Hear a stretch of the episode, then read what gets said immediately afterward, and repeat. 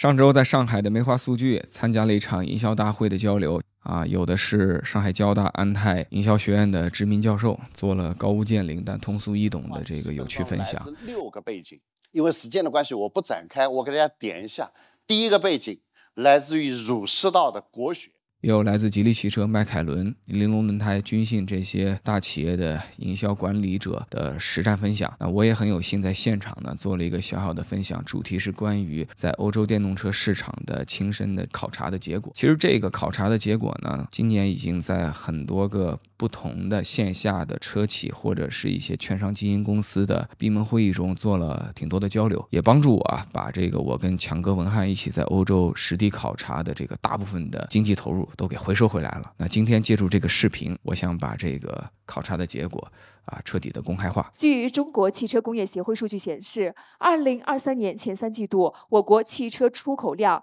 达三百三十八点八万辆，同比增长百分之六十。那么问题来了，中国企业出海从零到一究竟需要做何准备？都面临着哪一些挑战？出海传播有着哪些认知误区呢？那接下来就让我们掌声有请电动车行业顾问、公路飞行创始人依然先生。大家好，我是依然啊。这是中午来了以后呢，我喝到的两杯饮料啊，其中一个是世界有名的这个可乐品牌。还有一个是这个世界有名的咖啡品牌。我在欧洲的时候，我就发现欧洲年轻人或者年纪大点儿的人也是喜欢喝可乐的，这点跟我们中国人没什么区别。然后当他们喝可乐的时候，首选的品牌。跟我们也很相似啊，就是这个可口可乐。但是在欧洲有一点我发现特别不一样，就是在上海随处可见的这个星巴克，在欧洲是非常难见到的。这又说明欧洲人好像跟我们在这个脑袋方面又有点不一样。所以接下来的问题我先留给这个在座的各位，大家觉得在汽车这个事情上，欧洲人的脑袋跟我们一样吗？啊，认为是比较类似的，请这个举手。啊，然后如果你不举手，我就默认你认为中国人和欧洲人对汽车有完全不同的理解和这个态度。我看没什么朋友举手啊，就大家都相信，对于汽车这个事情，啊，第一排有朋友举手，来，我要跟你再追问一下，为什么你觉得，据你观察，这个中国人和欧洲人对车是有什么共同的爱好？呃，我觉得如果说电动车在全球还有机会的话，就是欧洲啊，因为在北欧的挪威等等啊，他们对能源的干净是非常有追求的。然后法国这个包括英国都是非常小的街道啊，他喜欢小的车，比较方便的短距离出行。那么当然，德国市场的话，它可能更。呃，复杂一点，但是它仍然有非常大的回收呃要求，包括新能源要求啊，就是所谓的呃可持续性发展的政府的一个规则。所以我个人感觉到，我们中国在欧洲如果没有别的原因的话，那应该是个非常好的市场啊。非常感谢啊，有这么专业的这个人坐在这里，让我今天这个分享显得非常有压力啊。本来我以为你们都对汽车很外行，所以我胡说八道今天也没什么问题啊。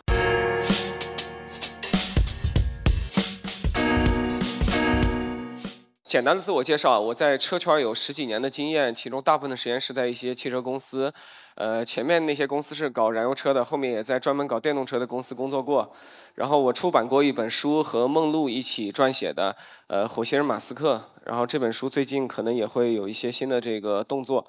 然后我现在自己有自己的这个视频谈话节目，在各个这个平台叫做依然一刻。然后我现在业余也给很多的车企和一些金融机构做一些关于电动车行业方面的一些市场顾问。我在去年的十二月，也就是在那个口罩事件终结之前的那个时刻，我去欧洲考察了半个多月。今年三月份，我又去完整的考察了一个月。我去欧洲花这么多时间啊，自费去考察的动机，是因为作为一个这个第三方的这个人士，我看到中国车都把欧洲视为一个非常重要的市场。今天中国汽车工业的人，没有人怀疑，在中国的本土汽车市场，中国的本地品牌，尤其是在电动车领域，将占据一个极大的份额。这个事情是不需要再考虑的，你一年前都不需要再考虑这件事情了。但是我们能不能搞定国际市场，这是一个重大的问题啊。然后国际市场当中，美国那边是我们暂时不太方便去的。那么非常重要的一个领军市场就是欧洲。因为其实全世界的这个汽车市场啊，结构上我跟大家做一个非常简单的这个描述，就是一共有四块饼，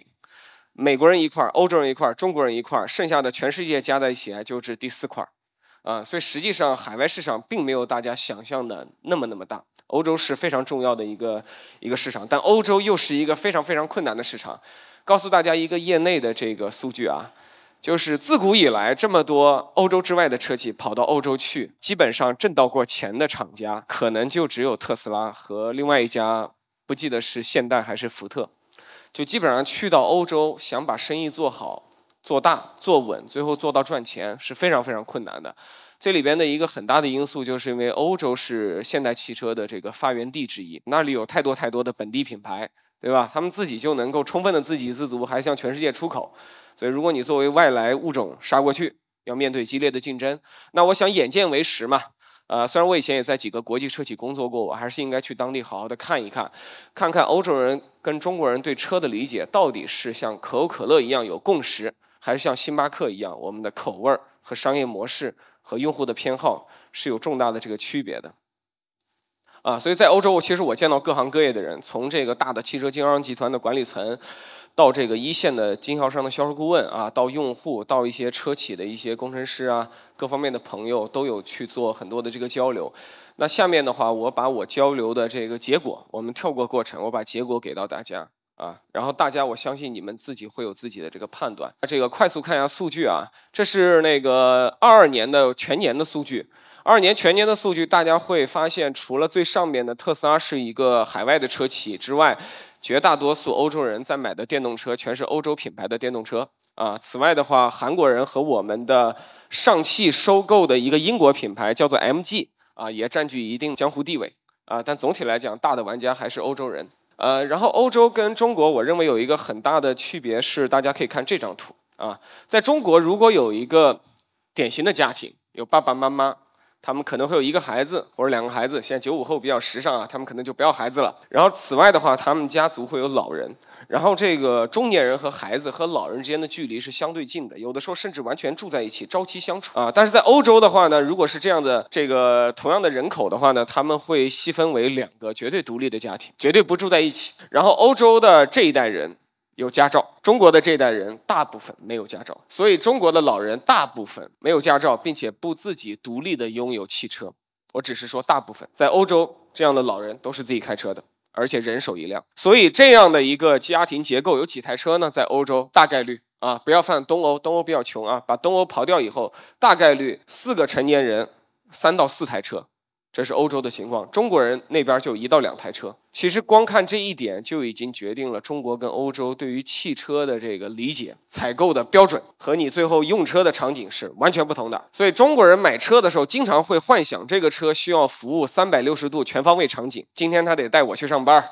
明天能够去接娃放学，后天能够载我老婆去恒隆购物，然后有的时候还得带着这个爷爷奶奶去看病啊。然后当我周末远行的时候，最好所有人一起上车，然后还得放检行李。很多时候我们中国人买车，这个车很累的，但是欧洲人。买车这车很简单，比如说这位白发苍苍的老先生啊，他买车可能就有一个那种车龄已经十五年的这个大众 Polo 或者是高尔夫就行了。我们在欧洲的街道，无论是在德国、瑞典还是在意大利，我们这次都去了。我就在马路上数迎面过来的这些车，我透过这个车窗玻璃，我到底看到是一个怎样的人？在意大利的佛罗伦萨，我在那个广场待了一会儿。我发现十个过来的人当中，有九个年龄应该在五十岁以上或者五十五岁以上啊，这是这个欧洲跟中国极为不同的。你现在下楼出去数一数，你会发现车里边很多都是三十岁的年轻人，甚至二十多岁的人，这个国情是有巨大的这个差异的。然后欧洲跟中国的路也很不一样。我这次去了以后，虽然我搞汽车搞了十几年啊，然后我自己也先后可能买了九台车了。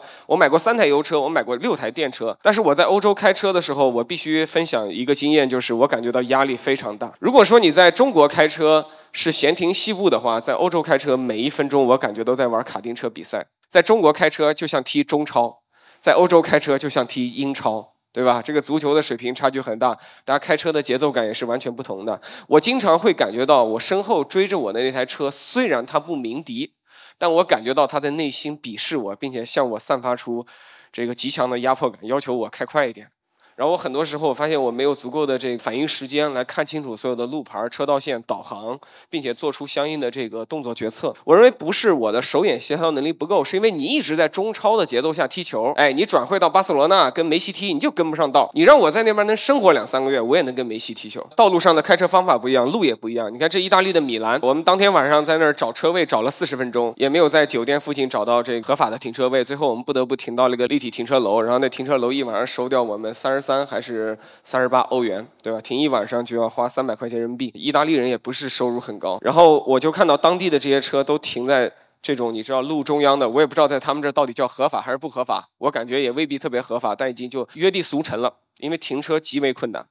然后你看，如果停车的位置是这种犄角旮旯的位置的话，你觉得当地人买车会买奥迪 A 六这样的大车吗？会像上海人这样迷恋这个帕萨特这种很大的轿车吗？那种车虽然来自欧洲，但实际上在欧洲道路上非常少见，反而是在中国是极为的这个常见。在欧洲的偏南部的地区，人口稠密，很多的这个国家和地区都像意大利的米兰。米兰还算是意大利的北部城市，你往南去了，情况会更加恶劣。然后这边是德国的不限速的高速公路啊，我在那边开来 E T 七，我自驾了三千公里。那个车我在德国是真的开到了它的极速二百，二百以后它就电子限速不能开了。但是我在当地问到的每一个当地的成年男性或者是女性，几乎都有在高速公路上自己开到二百五、二百八、三百五、三百六的这种人生经历。要么在意大利的山区，警察有，但形同虚设。要么就在德国的合法的不限速的高速公路，他们不管合法还是不合法，他们的人生经历里都有这回事儿，所以大家对汽车的需求是不一样的。哎，这是意大利那山路。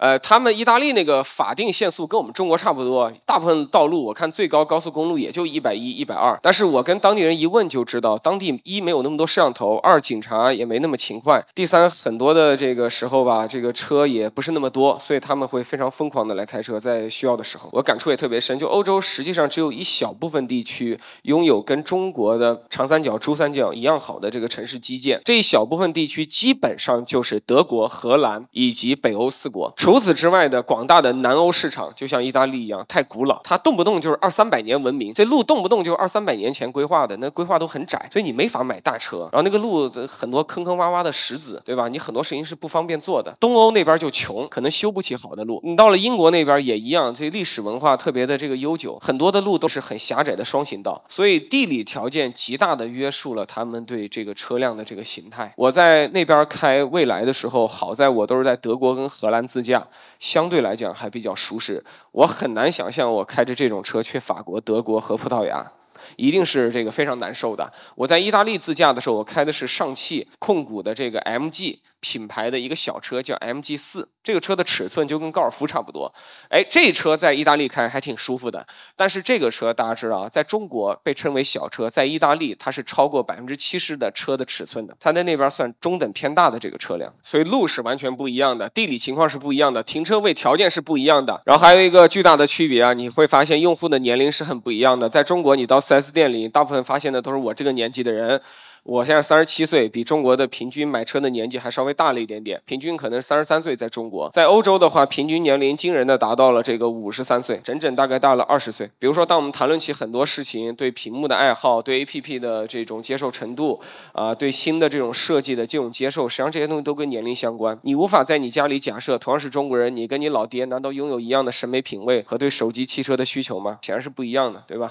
某种程度上，欧洲的用户几乎是中国用户的爸爸那一辈的人。如果我们考虑到新车市场，当然了，他们的年轻人会买很多二手车，因为年轻人比较穷。但二手车不是今天中国车去欧洲需要争夺的市场，我们首先要进入的是新车市场。欧洲没有中国的二手车，对，由于贫富差距的原因啊，现在欧洲的年轻人收入也比较低，也比较穷。然后当他们买二手车的时候，实际上平均来讲，那个车应该是个三手、四手或者五手，并不是真正的二手。中国的二手车以二手车为主，但在欧洲的二手车以三四五六手为主。这也是一个在欧洲的这个和中国很大的区别啊，就是大家对于数字化在你生活中的比重到底你给到他多少？在中国，如果我跟几个朋友聚餐吃饭的话，你会发现在吃饭的时候，大家都把那个手机放在自己眼睛的五十厘米之内，而且通常处于可见的位置啊，以便随时获取啊回复几个消息。除非这个朋友是你的挚爱亲朋，或者你第一次跟他相亲啊，碍于面子，你表达一点对对方有限的尊重，下次就不一定这样了，对吧？这是在中国的这个国情，但在欧洲我就会发。现，我在那边跟久居在当地的中国人还有欧洲人吃饭的时候呢，他们都有一个非常有趣的习惯，就是手机居然不出现在桌子上，然后吃饭的时候居然也不太掏手机啊，这个显然是跟我们非常不一样的。然后我在当地也去了一些最好的公共图书馆，去了一些大学，我就在观察这些事情，包括咖啡馆，我发现当地人真的没有像我们这么迷恋手机。当然了，如果你去坐地铁遇到一些十八九岁的年轻人，确实你会发现他也会一边坐着地铁一边刷 TikTok，这点跟我们的年轻人很像。但是论比例的话，依然远远的低过我们。你现在在上海南京西路，你去坐个地铁，十个年轻人中十一个都在看看抖音，对吧？但对他们来讲，可能十个当中有那么三个在看，这个比例是不一样的。数字化并不在欧洲在生活中那么无孔不入。呃，说到这个当地古老的这个文化啊，刚才的于院长其实也谈到了这个文化跟品牌是息息相关的。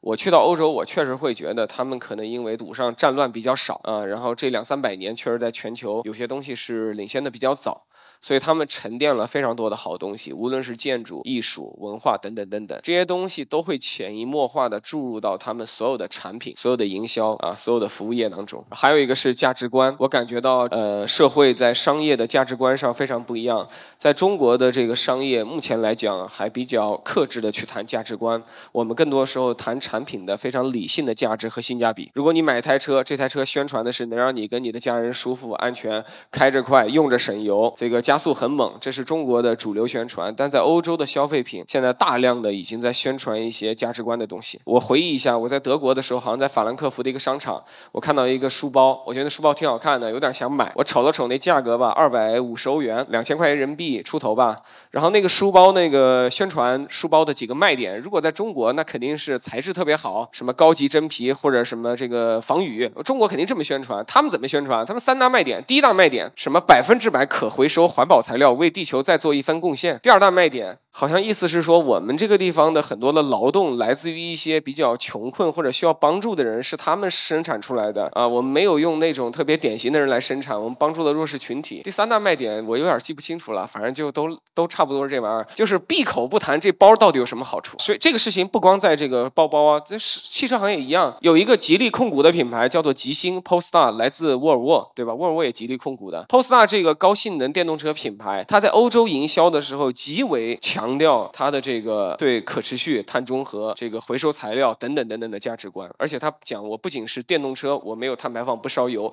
我连制造这个电动车的零部件的时候，我都尽可能的让我上游的供应商做到在生产的过程中尽量用清洁能源发电，工厂里不要用火电。他们已经到了这样一个氛围了，而且我跟那边的一些这个中国的华人妈妈去交流，他们说自己的孩子在当地啊，从小学到中学就大量的参观这方面的博物馆，接受这。方面的科普，整个社会对于那些名词是非常非常有深刻的这个理解的。那么在这种情况下，他会倒逼你的消费品牌必须拥护它，否则的话，你在市场上不容易脱颖而出，占领一个形象上的制高点。那这里还有一些其他的价值观，大家通过这些图片能看出来，对吧？这是在那个瑞典的一个健身房，中国的健身房绝不会有这样的海报，你是不可能看到任何一个中国的健身房做这样的海报的。一个虎背熊腰的这个女性，广告词叫做像女人一样挥汗如雨。然后这边是一个呃服装品牌吧，他们也显然用了两个。如果在中国来讲，那不是最主流人群的这个消费者的这个形象。来宣传了他们的品牌，这都是我觉得在欧洲非常有趣的。而且我并不是在刻意寻找一些非常小众的案例，这些事情其实都是非常大众化的。然后这个是我在当地感受到的一些产业内的事情。我跟当地所有的这些公司各种各样的角色去交流，我就会发现，在欧洲的汽车工业，它有点像是一个已经分工过于成熟、过于 organized，然后有非常成熟的条条框框的这么一个产业。就对于谁干销售，我四 S 店投资人干个经销商，我来干销售，你们厂家就负责造好车啊，谁？谁在负责干点什么？这个事情他们分得特别细，也特别清晰。而在中国，你会看到的是大量的重组，大量的关系的重构。可能我今天是汽车制造商，明天我就直接开店直营店，我把经销商替代掉，我直接面向消费者。后天我是恨不得线下店都不开了，我跟雷军一样网上卖车啊！我今天是做车的，我后天介入到零部件；我今天是做零部件的，我后天介入到车。大家都在这个不断的重组产业链的关系，但在欧洲你会发现这种重组是很难发生的，因为一切都显得有点尘埃落定了。然后搞什么事情？节奏也比较慢。哎，我在当地去了那个德国柏林的未来的那个最大的 New House，那个 New House 修的可漂亮了。然后他们就跟我讲啊，为了建好这个 New House 的室内装修啊，可能你这儿敲块墙，那儿整个悬吊的大玻璃，你都得在当地各种申报啊，环保组织啊、消防组织啊都得过来过问，都有各种各样的这种审批。你包括换电站，换电站在中国就是个新生事物，到了欧洲是个新新新新新新新生事物。然后你其实需要跟很多部门打交道去落地这些事情。所以总体来讲，你会发现在欧洲要创新、迈出过去有成熟先例的那一步的难度是比中国这个社会要大很多的。其实我讲完所有的这个呃欧洲汽车工业跟我们的不一样以后，我相信大家都自己有自己的判断。表面上来看，汽车都是四个轮子、两排沙发啊，一堆钢铁、一堆橡胶，整点半导体装在一起都能开。表面上来看，一台德国车和一台中国车开起来其实也没有那么大区别。但是当你想要把我们中国的这个汽车的商业力量转移到欧洲的时候，我认为最大的区别是社会的区别，